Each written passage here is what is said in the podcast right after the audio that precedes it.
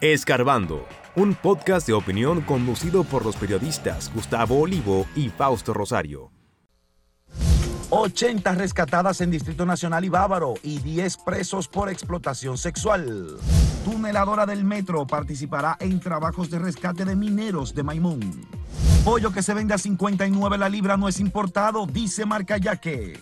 Estados Unidos declara una emergencia sanitaria nacional por la viruela del mono.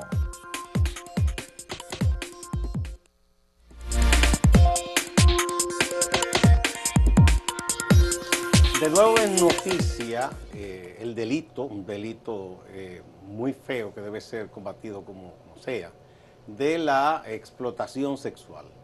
Eh, allanamientos aquí en el Distrito Nacional y en la zona de Bávaro. Parece que era un grupo bien organizado para delinquir de esta manera. Hay que aclarar una cosa. En República Dominicana, ejercer el trabajo sexual no es ilegal. Es decir, si una persona, hombre, mujer, transexual decide vivir de un servicio sexual de manera espontánea y voluntaria, eso no es delito. El delito es el prosenetismo, la explotación sexual, que alguien reclute a otros como trabajadores sexuales y los explote de esta manera y, más, obtenga dinero. Claro, y más en este caso que dice el Ministerio Público que se trataba de una red que traía a venezolanas y colombianas a través de engaños, diciéndole, ofreciéndole una oferta supuestamente de empleo muy tentativa.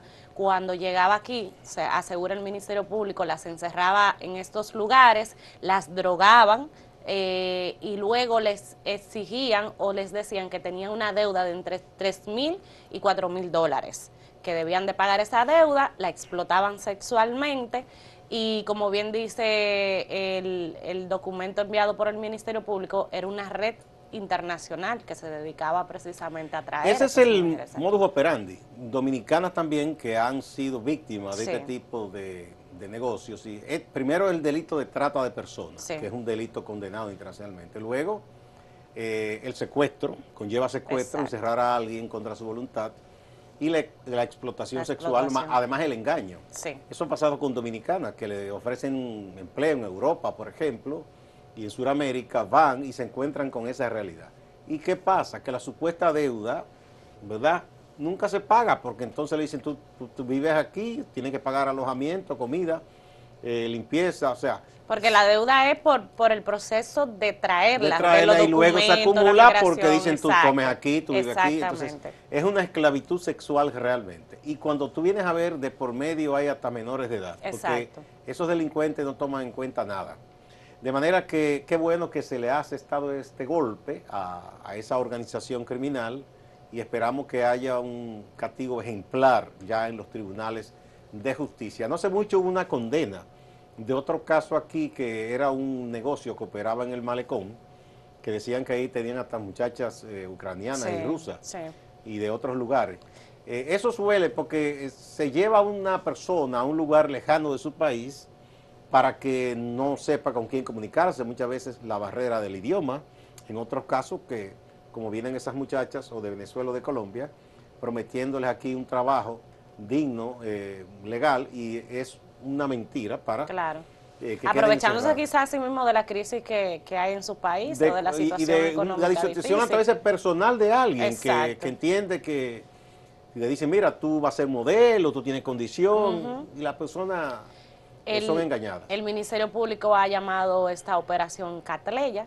Eh, hay 10 personas arrestadas entre colombianos, dominicanos y venezolanos. Eh, y han rescatado más de treinta y tantos mujeres. 80. 80. Dice el Ministerio Público que 80 en Bávaro, en la zona de Bávaro, como usted decía, y en Gascue, que era donde estaban los otros dos locales donde tenían supuestamente secuestradas estas mujeres. Recordemos que justamente recientemente se, se conmemoró el Día contra la Trata de Personas y el Ministerio de Relaciones Exteriores y la Procuraduría realizaron un acto en donde ponían de relieve la necesidad de implementar eh, o más bien modificar la ley de trata de personas para tener más herramientas y controlar este delito o em, hacer o fortalecer la, legislación en contra de, este ilícito. Solamente, decían ellos, que solamente el año pasado se judicializaron 25 casos de trata de personas, un número muy bajo en comparación con lo que realmente se, se registra, con las informaciones que les llegan a ellos de, de trata y tráfico de personas, de inmigrantes, pero que existe, decían, alegaban, ese, ese tema de que a veces no llega a la justicia o no se denuncia y lo que quieren es precisamente modificar esta ley para ver si tienen nuevas herramientas para controlar. Y además eh, hay acuerdos internacionales y hay colaboración entre los estados porque es un delito internacional eh, de gente que se aprovecha de quien está en vulnerabilidad o porque le promete sueños, porque ha pasado con muchachos y muchachas que tienen ciertas condiciones, por ejemplo, para la música y le promete, mira, un contrato y es mentira. Y, o quien quiere emigrar, le, prometen muchísimas cosas y luego resulta que se trata de un engaño. Por cierto que ahora mismo hay un caso de migrantes dominicanos que por suerte eh, no en murieron. México no murieron fueron encontrados, por lo, fueron encontrados un grupo creo que de 30 personas, pero entre ellos 10 dominicanos, 5 mujeres y 5 hombres en México, creo que en el estado de Guadalajara, no recuerdo, algo, algo así era. Procedían ya desde eh, Panamá y Colombia, o sea, porque eh, son mafias que lo van llevando de un país a otro, ¿no? Y fueron, exacto, y fueron encontrados en este camión eh, casi sin oxígeno, fueron evacuados, rescatados por las autoridades. Por suerte no una tragedia, como No, por suerte todavía no, no había llegado a una tragedia. El Ministerio de Relaciones Exteriores ha informado que ahora están en proceso de, de repatriación y todo eso, pero recordemos que recientemente la tragedia que ocurrió en Texas. Que, que, ah, bueno, la de Texas y anteriormente una que hubo en México también, que murieron muchísimas personas. Ahí hubo dominicanos procedentes de Baní también. Sí. Eh, que a mí yo decía, en la redacción conversábamos ayer, me llama la atención porque la provincia Peravia, o sea, de la cual es común eh, Baní, no es de las provincias más pobres. No. Y el Banilejo, de hecho, tiene buena fama por lo laborioso que es y que se inventan Pero es de donde es de donde más se van, o sea, más Ahora mismo, ahora hay como un auge, porque en un momento era la zona de Miche por ahí, Nagua, en otro momento eran del Cibao, de algunos barrios de aquí. De San Francisco, pero de Baní, de Baní sí recientemente se han registrado, o la mayoría de, de los inmigrantes que se han registrado y en esa tragedia proceden de, de Baní. A veces es porque alguien se ha ido, le ha ido bien y, la gente se llena de ilusión, pensando que a todo el mundo le va a ir bien. Exactamente. Y entonces eh, se buscan dinero a veces, sumas importantes, para pagarles a esos traficantes de personas y eh, eh, ocurren esas tragedias. eso ocurre cada cierto tiempo. Recuerdo que a principios de los 90 o a finales de los 80, hubo una yola bastante grande cargada en la cual se ahogaron muchas personas. Ahí entonces fue, hasta un merengue hizo Wilfrido Vargas, donde montan esa yola y todo eso, que fue muy popular, debido a esa tragedia, ¿no? Eh, recuerdo, sí, que murieron muchas, decenas de personas. Claro, ha sido algo históricamente en que los dominicanos con la idea precisamente de tener quizás un mejor futuro, arriesgan su vida y, lamentable. Sí, y ahora mismo no solo dominicanos, ¿no? de muchos países, la gente está tratando de emigrar. Sí. Eh, y, y, siempre hay gente que se aprovecha. Recientemente, en un informe de las mismas Naciones Unidas, advertía de que muchachas ucranianas que han salido corriendo por la situación de guerra, aparecen personas aparentemente generosas, y sobre todo se hablaba del Reino Unido y de Polonia, que le decían, sí, sí, vamos a cogerte, y que muchos eran traficantes o las secuestraban o las violaban. O sea, que e, ese tipo de personas de la situación. se aprovecha de cualquier tragedia, no tiene piedad para nada. Bueno, vamos a ir a una pausa, pero antes vamos a decir el tema que hemos puesto para que ustedes opinen hoy como ah, ya se produjeron algunos cambios de funcionarios, les estamos preguntando a ustedes si ustedes consideran esos cambios positivos o negativos. Vamos a la pausa y volvemos con otro tema.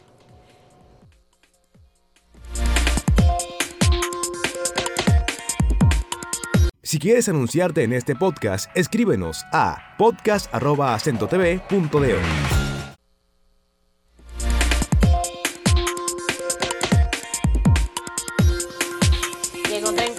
sigue en Maimón el rescate de los dos mineros atrapados en, una mina de cobre y zinc, creo que.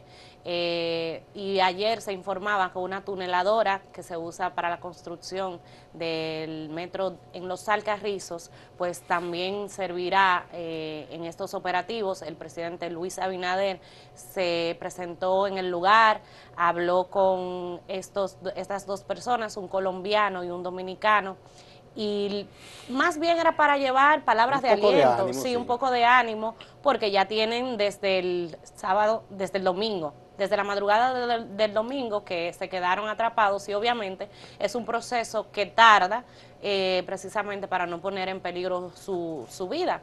Hasta el momento lo que se ha informado es que les llega oxígeno, las autoridades han pasado alimentos, eh, bebidas, han pasado medicamentos, tratando de, de, que también ellos mantengan la calma, le han pasado celulares, leí que también tienen unos celulares, se han comunicado con la familia y es todo un proceso, pero lo más importante es que ellos dos mantengan es que están vivos y que donde están les llega oxígeno. Exacto. Ellos estuvieron comunicándose tanto con la familia como con el presidente, hasta bromearon un poco con él.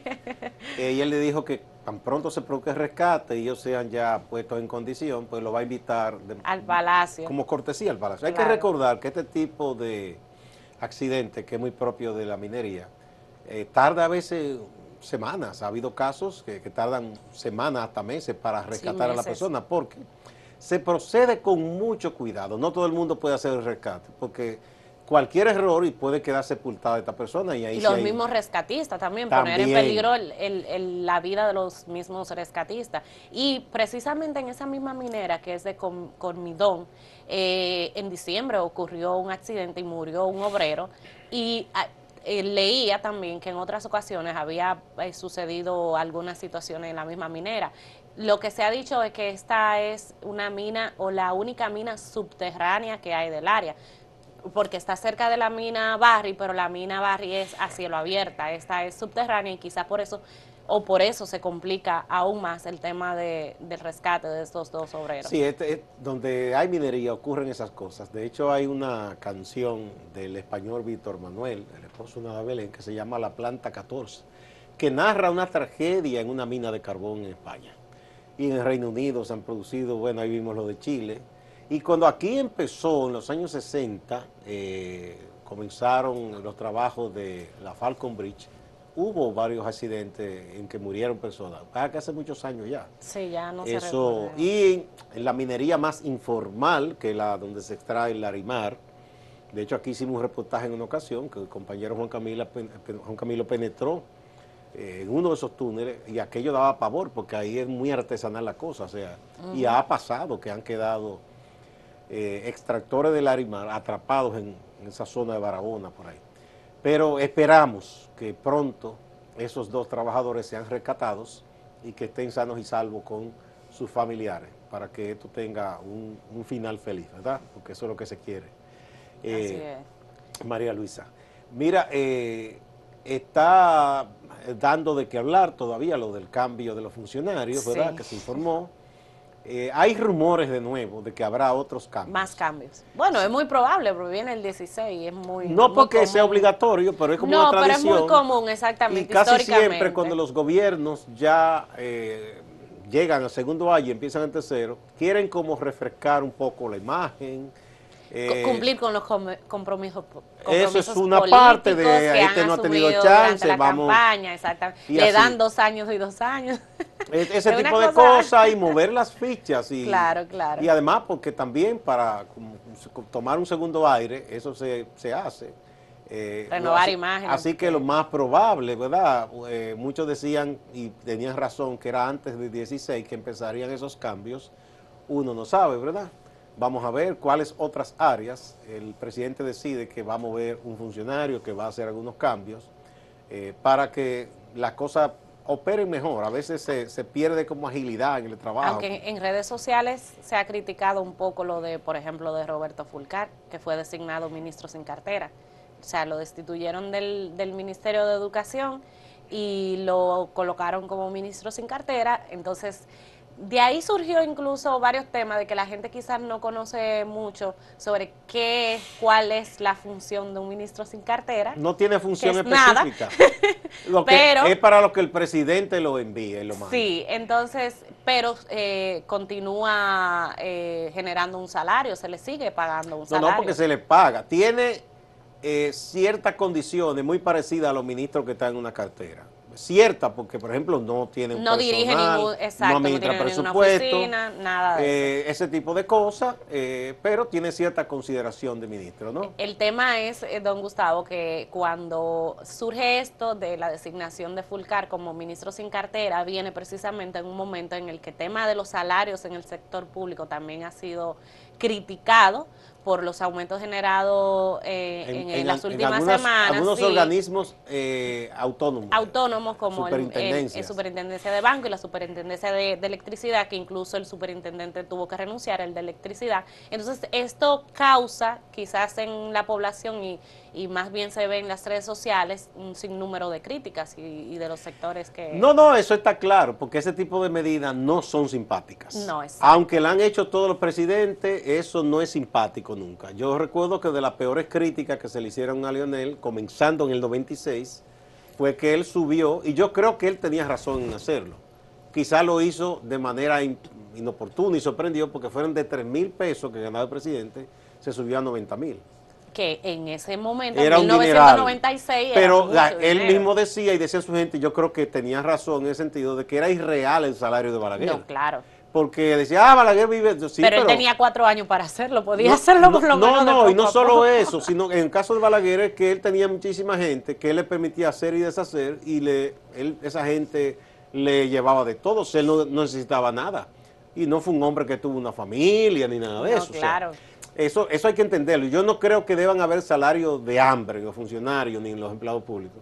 Pero hay que entender lo, lo, oportuno o no oportuno de hacer esas cosas. En este momento que hay una crisis mundial, hay inflación y se ha dicho, bueno, no puede haber más aumento, no puede haber más nombramiento. Entonces, no es oportuno, políticamente muy incorrecto que en este momento... Por eso ha caído tan mal. Por más autorización que tenga Por el tema de la eh, austeridad, que que ha implementado, que ha tratado de implementar Luis Abinader, entonces cae mal que mientras tú como gobierno desde la presidencia estás mandando un mensaje, pues tus funcionarios o algunas Me enteré que hubo otros organismos autónomos, que hubo gente del consejo que le propuso al principal, mira, vamos a dar un aumento porque y uno de esos funcionarios en la eh, no no superintendencia en una entidad autónoma ah, eh, de esas que son descentralizadas que tienen presupuesto propio y todo eh, le dijo, no, no, no, eso no es prudente. Nosotros no podemos hacer eso porque hay una, una línea.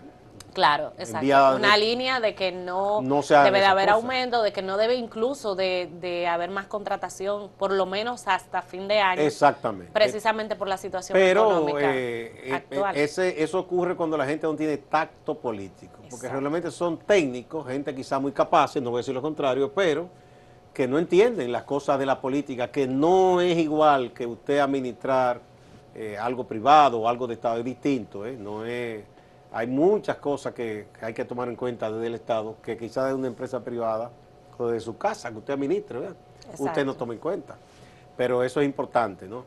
Eh, hay que decir también otra noticia, María Luisa, que es bueno que la gente tome precaución, en Estados Unidos ya están declarando emergencia de salud por la pandemia del, mono. Y es posible que en Puerto Rico también y en otros países cercanos se haga lo mismo. Eh, hay que eh, tomar precaución. Aquí en el país ya hay cinco casos registrados eh, que el Ministerio de Salud Pública ha, ha confirmado. Y como bien dice, en Estados Unidos, aunque no han habido muertes, sí tienen ya muchos casos y por eso han han declarado esta emergencia sanitaria. Yo venía escuchando en la radio que el, Ministerio de Salud Pública aquí en el país lo que quiere hacer es eh, especializar a los laboratorios para que en cualquier laboratorio entonces se pueda detectar esta enfermedad que sea tipo Una COVID, rápida, exactamente, y que pueda detectarse más rápido. Recordemos que aquí en el país hay unos cinco casos registrados, todavía no hay muertes, pero sí el ministerio y las autoridades intentan eh, detener quizás la propagación y de, las cosas que he escuchado médicos decir, bueno, usted, por ejemplo, toma un autobús, un carro público, el metro, si se aglomera con mucha gente desde que usted llega a su casa, cambies esa ropa, sí. dese una ducha, ¿verdad? Para tratar de de evitar cualquier contagio. Bueno. y además que esto se une al COVID, que precisamente ayer... Eh, y al dengue, porque estamos en época de dengue. Y se registró un muerto, que desde junio no había muertos por COVID y ayer el Ministerio de Salud estamos en época de dengue, hay que cuidarse. Con, hay que cuidarse, es, el, es el, el, consejo que se Para que le digas de nuevo a la gente el tema de hoy, vayamos a la pausa. Bueno, pues, ¿cómo valora los cambios de funcionarios, positivos o negativos? Vote a través de nuestras redes sociales y a través de nuestro canal de YouTube, Acento TV.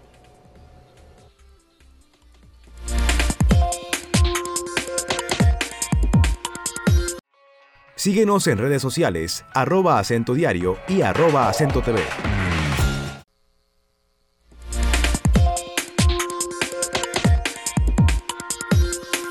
Vamos a ver qué ha dicho la gente al tema que hemos puesto hoy para que opinen sobre las destituciones de funcionarios. Mira, aquí en el portal, abrumadora la mayoría, 94.12%, que ve positivos los cambios que ha hecho el presidente, mientras que el 5.88% los ve negativos. Eso es en el portal. Bueno, pues mientras en Twitter en un 89.1% lo ve positivo y un 10.9% dice que son negativos. Y en eh, YouTube, igual 92%, la gran mayoría, dice que fueron positivos esos cambios contra 8% que los considera negativos. No, lo mismo que dijo usted, quizá la gente necesitaba ya ver nuevas caras, por eso entiende. Dice Eddie Vargas en uno de los comentarios, estamos en lo mismo, la misma casta política subdesarrollada del mismo nido de donde siempre sacan los que ocupan los puestos públicos y siempre tenemos los mismos resultados. El camarada parece que no cree en nada. Eh, aquí está José de la Cruz Corporán que dice, es que a ningún mandatario que desea desentar la administración y poner orden en el quehacer del Estado, no le conviene un funcionario que no funciona y si lo hace, lo ejecuta haciendo un ruido que desacredita. Funcionario que no funciona, muy bien. También dice el Timacle, muy buenos, que sigan con los que faltan. Ah, ¿Están de acuerdo con Antonio Marta entonces? Amanda Carballo Alcántara dice, nada, todo es lo mismo. Mientras que Emelindo Mota Benítez, el presidente hizo esos cambios para refrescar la cara del gobierno y distraer al pueblo sobre el alto costo de la vida. No lo veo nada, nada de negativo ni positivo, eso es estrategia política ese tampoco cree mucho, no tiene mucha esperanza. Bueno, vamos con nuestro compañero Máximo Logreano a la ciudad de Santiago. Adelante, Máximo. Gracias, saludos. Algunas valoraciones sobre los cambios de funcionarios que ha hecho el presidente de la República antes de llegar al 16 de agosto, cuando cumplirá dos años de mandato. Juan Marte Valenzuela, quien representa la Central Nacional de Trabajadores del Transporte, CNTT, valora como transparente lo que ha hecho el presidente de la República, habla de que actúa ante el rumor de que haya algún asunto que tenga que ver con la corrupción. En tanto que el presidente del Partido Reformista Social Cristiano en Santiago, Rafael Cruz, ha dicho que el presidente ha puesto el oído en el corazón del pueblo. Al parecer el presidente Abinader ha puesto el oído en el corazón del pueblo, en el corazón de los ciudadanos, en las opiniones vertidas a través de diferentes medios, de las redes sociales, donde se han pronunciado los diferentes actores sociales, políticos de la nación eh, sobre las quejas de actuaciones de determinados funcionarios, ya sea por aumentos salariales, ya sea por decisiones administrativas que se han tomado en franca violación a la propia constitución de la República. De manera que nosotros aplaudimos y ojalá eh, se sigan eh, produciendo este tipo de cambios. A propósito del presidente de la República, Luis Abinader, estuvo en La Vega iniciando lo que es la feria del cereal. También estuvo en Maimón, en la provincia Sánchez Ramírez, donde están los obreros atrapados en una mina desde el pasado domingo. El presidente se comunicó con los obreros. Trabajando y buscando alternativas para estar allá lo antes posible, estar con Midón y nosotros le estamos apoyando al gobierno dominicano en todo lo necesario. Lo importante es que tengan fe, que se mantengan fuertes y yo pienso que según lo que he visto aquí, que se va a hacer muy exitoso. Está toda tu familia también esperando, todos tus amigos, tus compañeros y te puedo decir que también el pueblo dominicano ha estado muy atento con la solidaridad que nos caracteriza, ha estado muy atento también a ustedes. Estamos felices de escuchar que están ustedes por ahí y más usted, el presidente, que aunque no, aunque no lo hemos visto eh, personalmente, ya uno se siente famoso e importante porque lo habla con usted así, que usted haya venido, se ha desocupado de cosas importantes para hablar con nosotros y ese apoyo, se siente bien, bien, bien El juez del Departamento de Atención Permanente del Distrito Judicial de Santiago, bienvenido Liz,